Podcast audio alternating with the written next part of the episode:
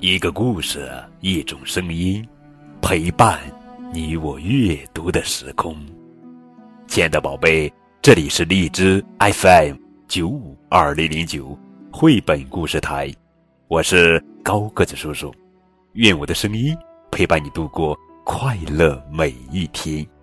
今天呀，高个子叔叔要讲的绘本故事的名字叫做《穿越魔镜》，作者是。安东尼·布朗文图，阿甲翻译。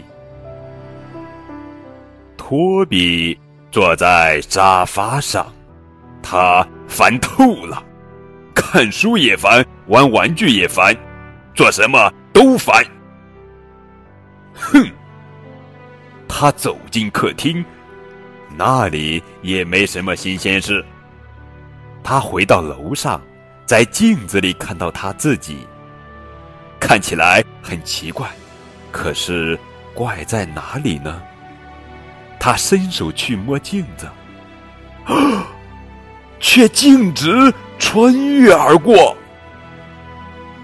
他来到外面的街上，他看上去还是原来的那条街，可真是这样吗？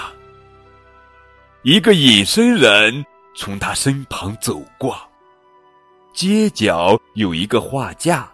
画架上有一幅画，画中画着画中的画。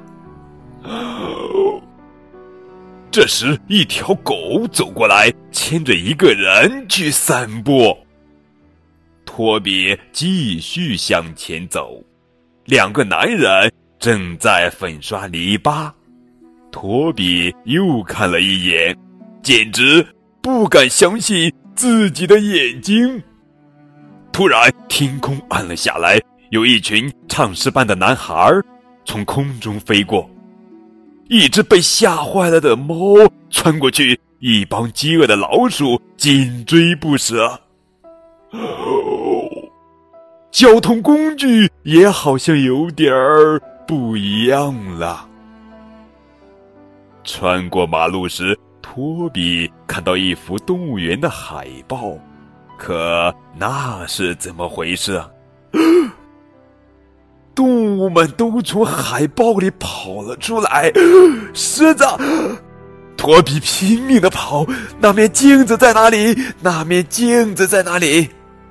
当然啦，它就在那儿，就在他的背后。